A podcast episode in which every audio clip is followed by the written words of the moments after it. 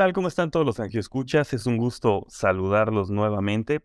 Hoy tenemos un capítulo que es un poco curioso porque estábamos planeando que fuera el último capítulo de la temporada 3. Es el último que estamos grabando de, en Zoom. Ya el resto de los capítulos que estarán escuchando se harán de forma presencial pero por cuestiones de logística y de tiempos se nos complicó grabar eh, para que el episodio pudiera salir en diciembre, ya que tenemos un invitado de quien ahorita vamos a platicar con muchas actividades y una gran, gran academia, pero es un tema que se nos hace sumamente interesante y que decidimos retomar. Y como pudieron ver ahí en el título del episodio, pues estamos hablando del famoso PERT o lo que son sus siglas en inglés, los equipos de respuesta para la tromboembolia pulmonar. ¿Y qué son estos equipos PERT? Son equipos que están especializados en los hospitales para poder dar una mejor atención de la tromboembolia pulmonar aguda. Sabemos que la tromboembolia pulmonar es una enfermedad que representa una de las principales causas de muerte cardiovascular a nivel mundial. Hay reportes que la ponen como la causa número uno de muerte en pacientes hospitalizados.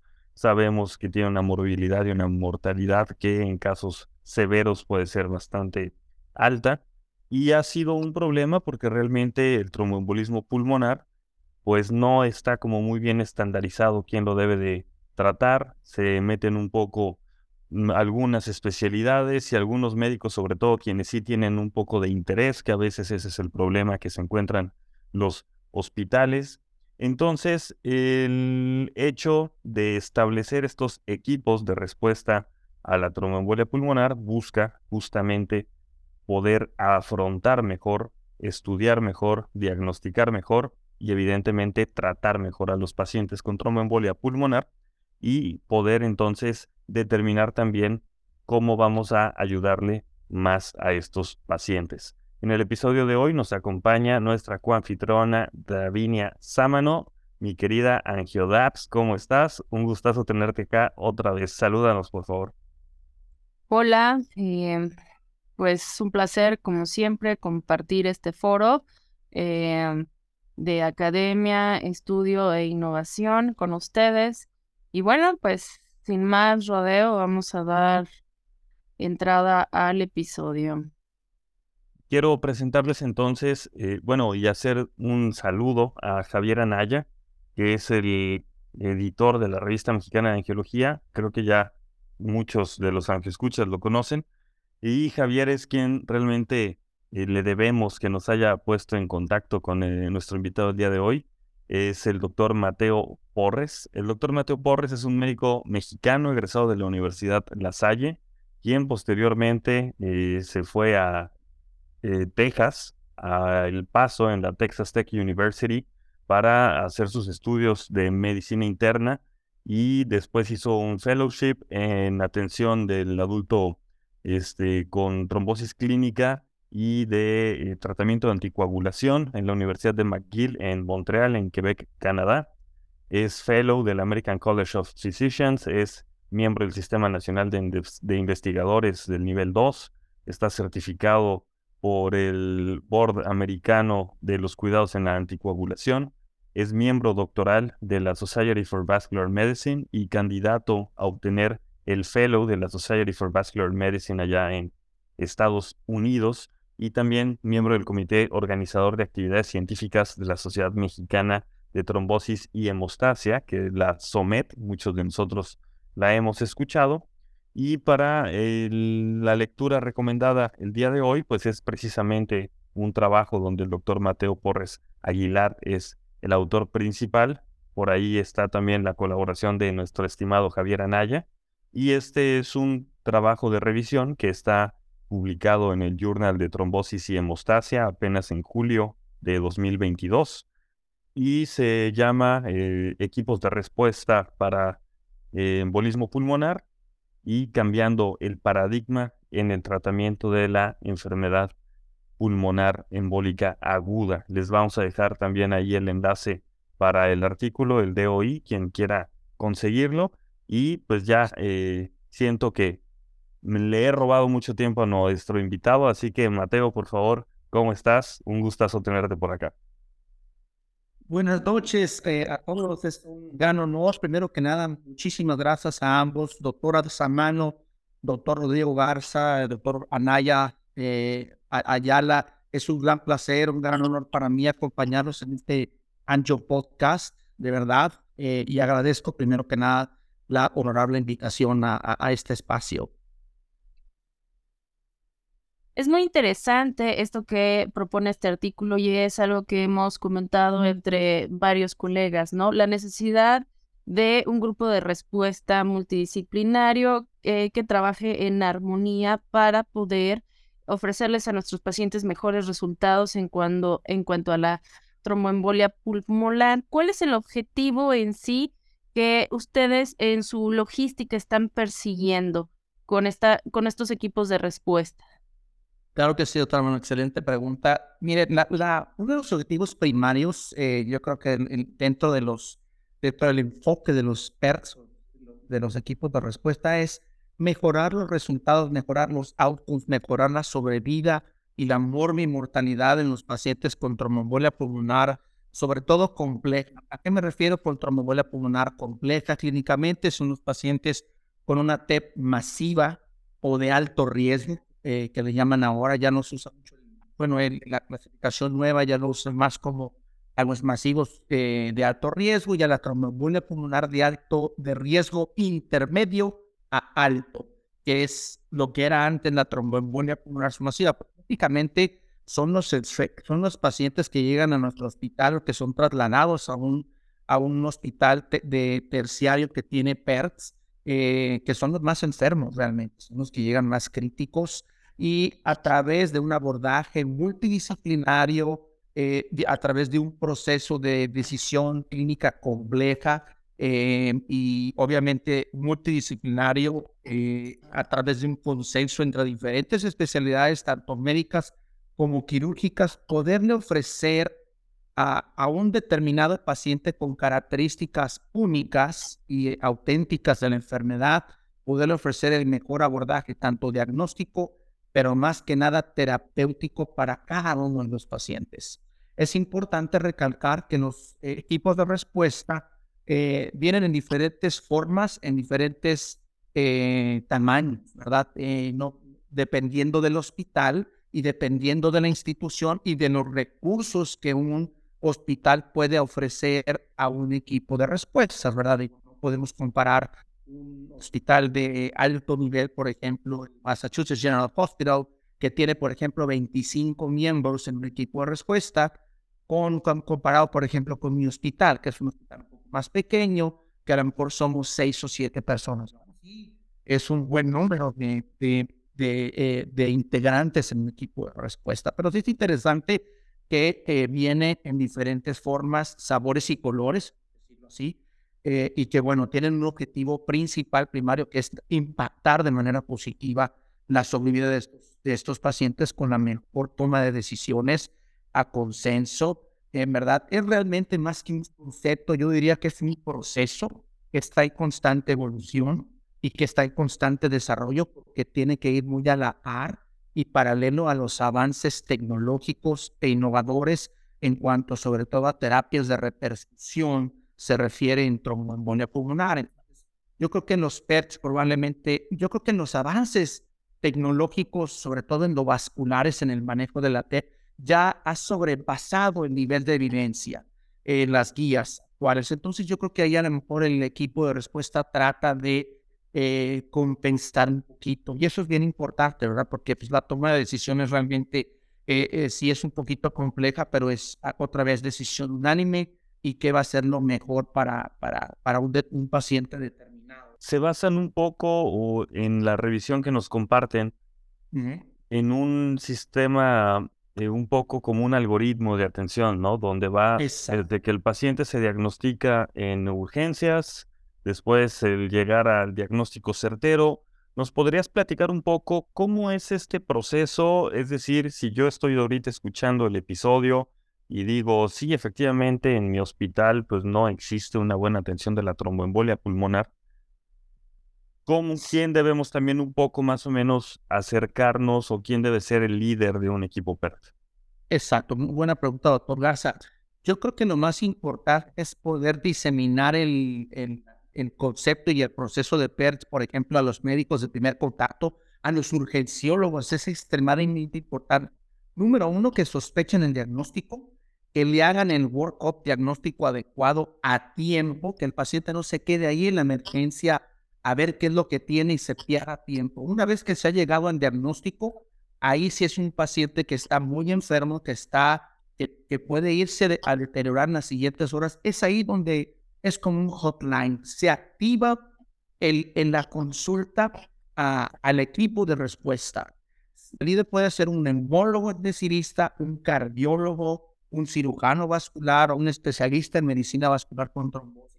Una vez que se activa la consulta y se activa, se activa el código DEP, ¿verdad? O el código tromboembolia pulmonar, el residente inmediatamente tiene que ir a ver ese paciente, eh, eh, colecta toda la información necesaria en un tiempo razonable, eh, en un, por decirle, en unos 45 minutos a unos 75 minutos, historia clínica, laboratorios radiológicos, imagenología. Hay algunos hospitales que tienen el lujo de tener ecocardiografía al alcance de la... No todos tenemos ecografía las 24 horas para hacerle un eco a la cama del paciente, pero a lo mejor una tomografía o angiotac nos puede dar información valiosa de cuanto a si el paciente tiene disfunción ventricular derecha o no, por parámetros cuantitativos o cuantitativos, se obtiene esa información, se obtienen marcadores de daño miocárdico y obviamente lo más importante, la estabilidad o inestabilidad hemodinámica y dependiendo qué tan enfermo llega el paciente, tomar, se, se hace un meeting que con todos los adscritos de todas las especialidades, empezando por ejemplo el neumólogo, el cardiólogo, el cirujano vascular, el, el médico vascular internista, el médico internista, el urgenciólogo, e inclusive en algunos equipos hasta el cirujano cardiovascular y torácico entra a esos meetings y se toma de manera unánime por consenso qué se va a hacer con ese paciente, cómo lo vamos a abordar desde el punto de vista terapéutico, si el paciente requiere nada más anticoagulación parenteral con heparinas, tanto subcutáneas con heparinas de bajo peso molecular o heparina intravenosa, si un paciente se va a llevar cateterismo o, por ejemplo, se va a activar la sala de hemodinamia para un procedimiento endovascular más, eh, de manera más urgente, o si solamente se tromboliza al paciente de manera sistémica. El PERT hace que se activen los recursos del hospital de manera más rápida, de manera efectiva, a tiempo, para ganarle ese tiempo y que el paciente tenga mejor resultado. Entonces yo creo que de esa manera eh, estructurar, ¿verdad? Cómo se activa el, el hotline o la, o la llamada del código TEP, se desencadenan esa serie de, de actividades rápidas en el hospital para la toma de decisiones eh, eh, entre todos los especialistas, ¿verdad? Ahí yo creo que entra tanto el médico que consulta al PER, tanto el urgenciólogo, puede ser el médico familiar en una sala de emergencias, el médico internista que está en una rotación de emergencias, por ejemplo, lo activa y se, se echa a andar ese mecanismo em, de, manera al mismo tiempo, ¿verdad? Multidisciplinario. Muchos de nuestros angioscuchas deben de estarse preguntando por qué estamos eh, tratando este tema. Eh, conocemos que existe el código INFAR, conocemos que en algunos hospitales existe el código aneurisma, conocemos que en algunos hospitales existe el código stroke. Eh, sin embargo, en cuanto a la tromboembolia pulmonar, hay datos que probablemente eh, em, han pasado de frente ante nuestros ojos y em, es em, súper eh, necesario tener este tipo de equipos de respuesta. Tales datos son, por ejemplo, que el diagnóstico de tromboembolia pulmonar, hasta el 59% se diagnostica después de la muerte, a veces en autopsias y solo el 7% de los pacientes que fallecen por tromboembolia pulmonar, y esto eh, sacado de los datos este, de las guidelines, em, pues se les diagnostica antes de la muerte en caso de una tromboembolia eh, pulmonar eh, masiva, submasiva, con repercusión hemodinámica. Entonces, em, hay, hay cifras que arrojan que entre el 30 a 34% muere de forma súbita a las pocas horas del episodio agudo. Y es que nuestro medio generalmente, ya sea público o privado, acá en México, sucede que eh, hay un probable retraso en el diagnóstico o en los tiempos de intervención en cuanto a los adscritos que estamos involucrados y la sospecha. Entonces, en lo que el urgenciólogo le habla al cardiólogo, en lo que el cardiólogo dice hablen al vascular o el vascular dice hablen al cardiólogo, es en lo que le hablan a medicina este, intensivista, a medicina interna, se pierde tiempo y es tiempo valioso de vida para nuestros pacientes.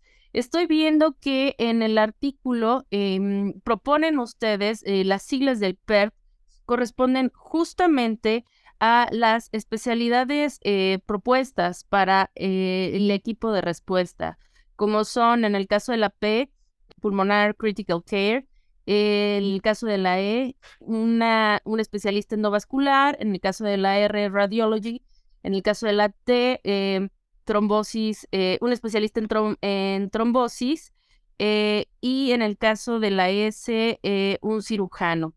Hay algunos centros que tendrán disponibles algún cirujano endovascular y hay centros donde tal vez tendrán em, a la mano un cardiólogo intervencionista que pueda hacer una trombolisis guiada por catéter. Em, tradicionalmente, bueno, estos pacientes en muchas ocasiones se tratan con una trombolisis sistémica, sin embargo, en las guidelines, este, pues se ve que tal vez estos riesgos de sangrado al ser sistémico eh, pudieran minimizarse.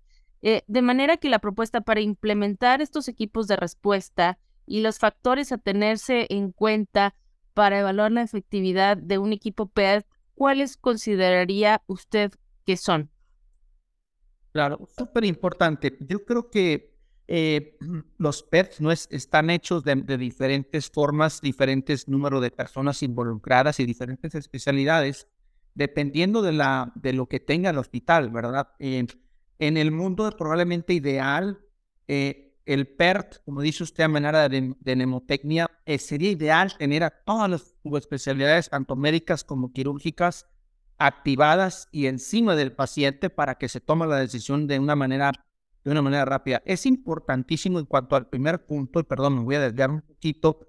Ahí yo creo que esa clave, esa pequeña diferencia de la sospecha diagnóstica para que no se retrase tanto el diagnóstico, probablemente eso puede ser la gran diferencia en cuanto al impactar la mortalidad. Porque si no se sospecha, uno está, estamos buscando otros diagnósticos, el paciente tiene troponías elevadas, será un infarto, no será un infarto, si no son del ST, con los y resulta que es una tromboembolia pulmonar. Ya se, ya se tomó bastante tiempo, ¿verdad? Y el paciente sigue deteriorándose más taquicárdico, más hipoxémico hasta que llega a un choque obstructivo cardiogénico. Entonces, a lo mejor ahí podríamos ver de qué manera podemos mejorar la sospecha diagnóstica desde los médicos que son del primer frente, ¿verdad? Sobre todo en las áreas de emergencias. Si se sospecha antes y se probablemente se diagnostica todavía con el paciente estable, ahí a lo mejor pudiéramos tener mejores resultados de sobrevida en, un paciente en un paciente adecuado.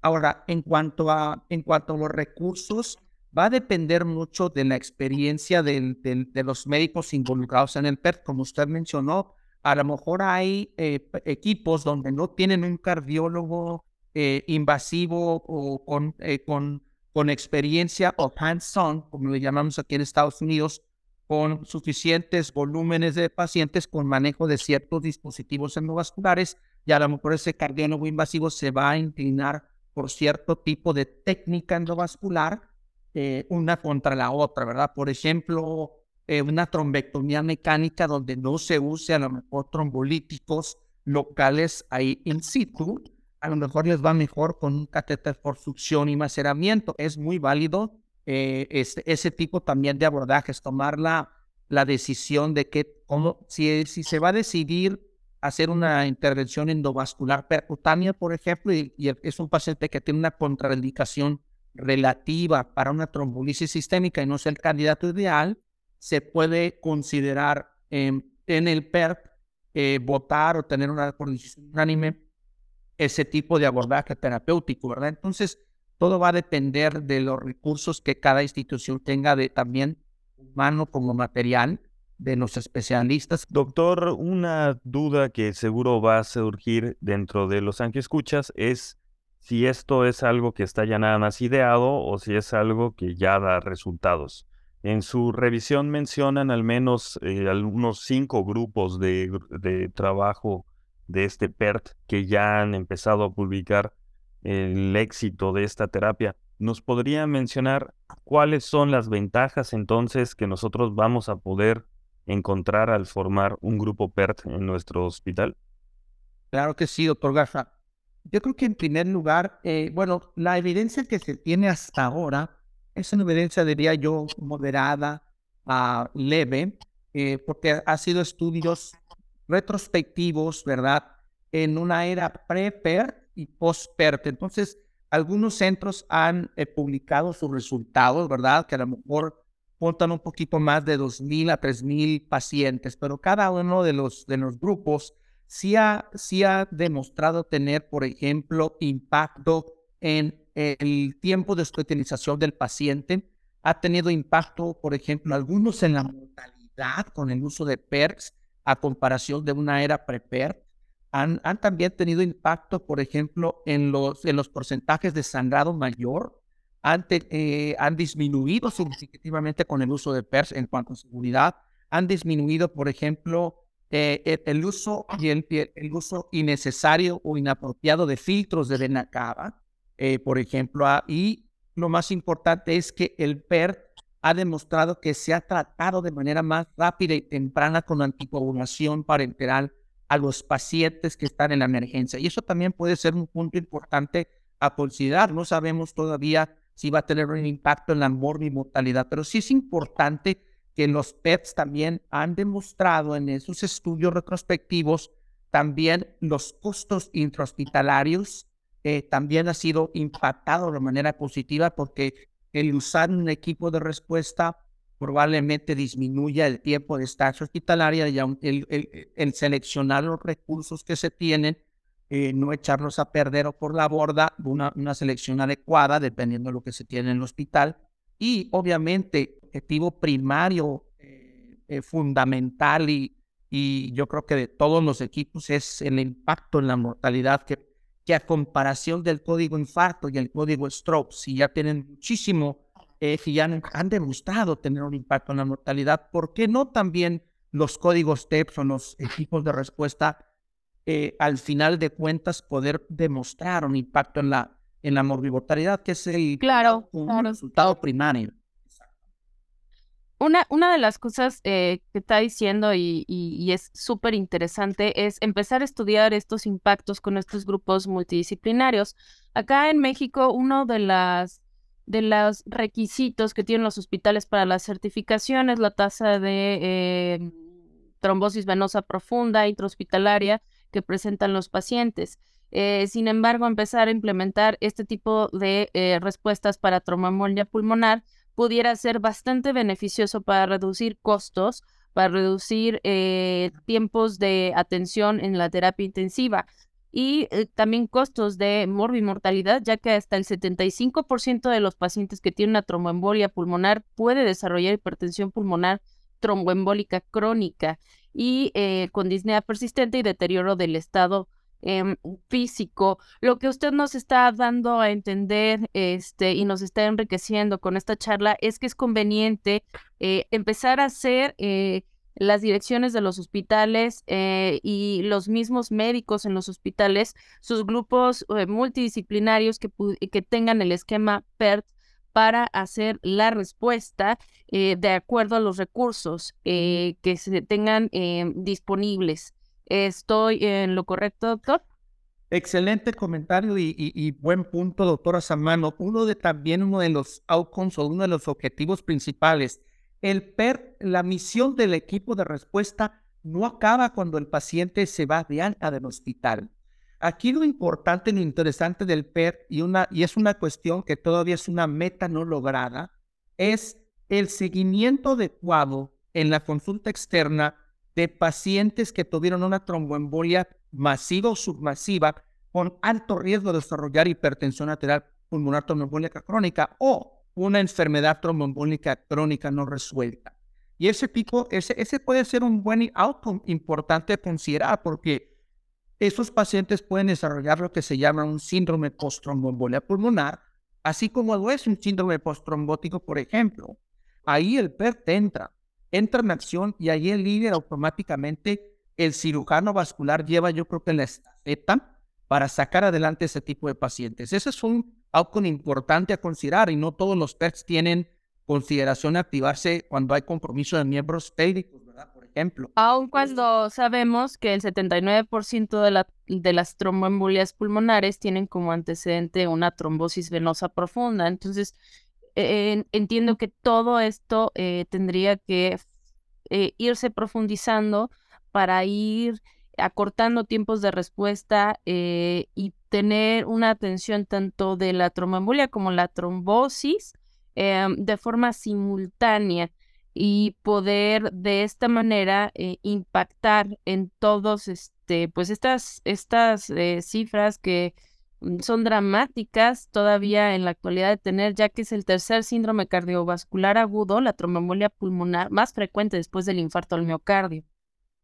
Exactamente, exactamente. Y, muy, muy importante, digo, tenemos mucho todavía, tenemos mucha tarea que hacer, tenemos muchísimo todavía por delante eh, en esas metas que todavía no hemos logrado. Es extremadamente importante también qué pacientes van a desarrollar hipertensión pulmonar y también eh, eh, impacto, el impacto que tiene psicosocial y también en el estado funcional del paciente y tomar acción. Eh, es una meta que todavía no se han logrado. Otra cosa que es importante saber es, por ejemplo, en cuanto a la seguridad de los tratamientos de repercusión, qué pacientes van a sangrar, cómo podemos hacer estratificar mejor a nuestros pacientes para ofrecerles a lo mejor no un tratamiento tan agresivo, por ejemplo, como una trombolisis sistémica, donde el riesgo de sangrado, de hemorragia intracraneal, es lo que nosotros los clínicos le tenemos pavor. Es hasta en un 3%. Pero yo creo que es algo que los PERS también pudieran enfocarse en ese tipo de, de objetivos que no se han logrado, esas metas, perdón. Eh, en fin, hay, hay, hay muchísimo, ¿verdad?, eh, de tela de dónde cortar, yo creo, para, para tener un impacto positivo en el futuro. Lo ideal, doctora Samano y doctor Garza, es hacer un estudio clínico, un ensayo clínico aleatorizado, no doble ciego, pero paralelo pacientes tratados tradicionalmente contra pacientes tratados por PERT. Eso prácticamente probablemente va a ser imposible, pero déjenme comentarles que hay un consorcio PERT norteamericano que está llevando un registro internacional. Entonces, a manera de obtener datos para tener una, una calidad métrica en estos, en estos resultados y objetivos, sería importante analizarla. Ya son más de 150 institutos registrados en el consorcio PER, ¿verdad? Porque no solamente es en, Norteamérica, sino que ya ha cruzado fronteras. Hay ahí por ahí en Brasil, Japón, en Australia, en España, en Italia, en Estados Unidos, Canadá y México. Entonces... Tuvimos una pequeña falla técnica, pero retomamos la idea del doctor Porres, quien nos platicaba de este consorcio de PERT y que ya ha superado fronteras estando accesible en muchos de los países, incluyendo México. Así que, doctor, si nos pudiera entonces platicar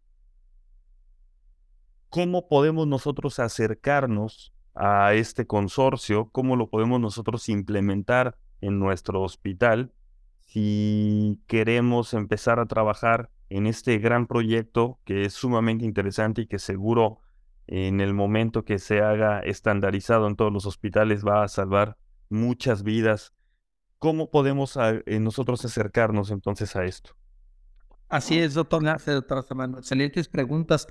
Yo creo que primero que nada, una de las eh, grandes oportunidades para, para una institución hospitalaria es armar el equipo de respuestas. ¿Quién está realmente interesado y quién se va a comprometer al 100% a a ser un miembro líder o un campeón un champion eh, dentro del equipo de respuestas. Una vez que ya se tenga eso y que se eche a andar y que ya el, equipo y el servicio de consulta de un equipo de respuestas sea un poquito consistente y se haya mantenido por un tiempo, entonces ya uno tiene esas herramientas para inscribirse al consorcio internacional PER. Bueno, es un consorcio que realmente nació eh, en, el, en Boston.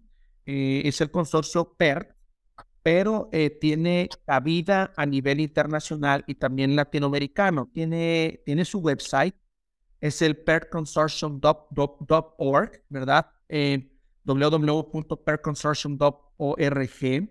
Y a través de esa página de internet uno va, llenando una serie de, formatos eh, y el, el board de directores del PERT revisa el formato y si uno, uno cumple con los criterios de un equipo de respuesta ya solidificado, ya integrado, ya con buena cuestión, ellos le dan la luz verde y uno se inscribe al consorcio PERT para poder así recabar data eh, de research, de investigación en cuanto a probablemente ver los gaps en el conocimiento dentro de los PETs, eh, la medición métrica de la calidad de los equipos de respuesta y así poder tener un, un cuidado óptimo y cuidado de excelencia en los casos completos de Pero es un proceso, ¿verdad? A nosotros apenas estamos trabajando, por ejemplo, Rodrigo, en nuestro hospital, en poder tener esa cohesión del equipo de respuesta para que a lo mejor en unos meses o en unos años, cuando ya el PERT está funcional y estable y se haya mantenido por un tiempo,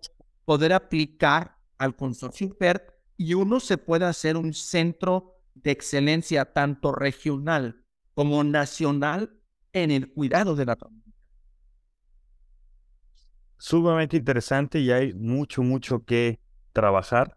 Desafortunadamente para este espacio se nos fue el tiempo, pero no queríamos irnos sin dar difusión a este tema tan importante y que puede posicionar al cirujano vascular dentro de estos equipos y que sea de provecho sobre todo pues para nuestros pacientes.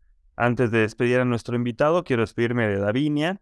y muchísimas gracias por estar en este episodio como, como coanfitriona y como sabes, pues siempre un placer saludarte, mi querida Dabs.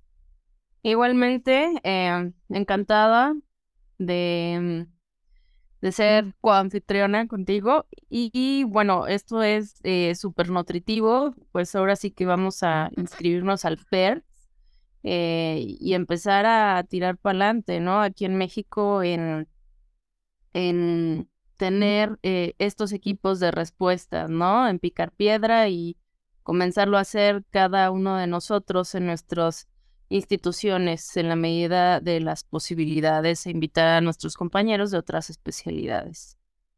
Y también a los colegas de otros países, acá de repente nos escuchan de allá mismo de Estados Unidos, de Ecuador, de Cuba, de Argentina. Saludos a todos y que se animen también a implementar estos protocolos PERT, ¿no, Mateo? Claro que sí, doctor Garza, claro que sí, doctor Samano, hay mucha tela de donde cortar. Adelante, la idea del equipo de respuesta es ser, una, ser un proceso totalmente inclusivo eh, que, que sobrepase las fronteras de, bueno, en este caso de Estados Unidos, Canadá, que se haga global para que en un momento dado sea adoptado por la comunidad médica a nivel mundial y por supuesto por las eh, guías clínicas de, diferentes sociedades. Probablemente esto puede ser un cambio o romper con el paradigma de, cómo abordar la, esta enfermedad tan compleja y tan, y tan eh, subestimada, ¿verdad? Por nosotros. Eh, es realmente eh, un gran honor el, haber compartido con ustedes. De nuevo, agradezco la, la invitación. Fue una plática súper enriquecedora, muy sabrosa, muy disfrutable. doctora Samano y doctor Garza, y como dicen ustedes, para adelante. cada uno de nosotros podemos ser esos champions, esos líderes y tratar de difundir y así como uno hace la, en mercadotecnia, hacer la diseminación de los equipos para que cada instituto pueda tener su equipo de respuesta. Como ya ustedes vieron, vienen en diferentes formas, tamaños, colores y sabores. Un equipo de respuesta puede ser dos personas nada más. Y de ahí para adelante, poco a poco ir creciendo. O hasta un equipo como lo tienen las instituciones grandes, ¿verdad? De, de 20, 25 personas. Eso es extremadamente, están enormes, pero ya tienen obviamente más de 6, 7 años, 8 años eh, desarrollando los PERTs. Y es algo que es, este, se puede mejorar, ¿verdad? Uno no va a empezar perfecto desde el principio, sino que es algo perfectible y que se puede hacer el performance cada vez mejor, mejor, mejor y mejor hasta llegar a la, a la excelencia en el cuidado de estos pacientes muy complejos.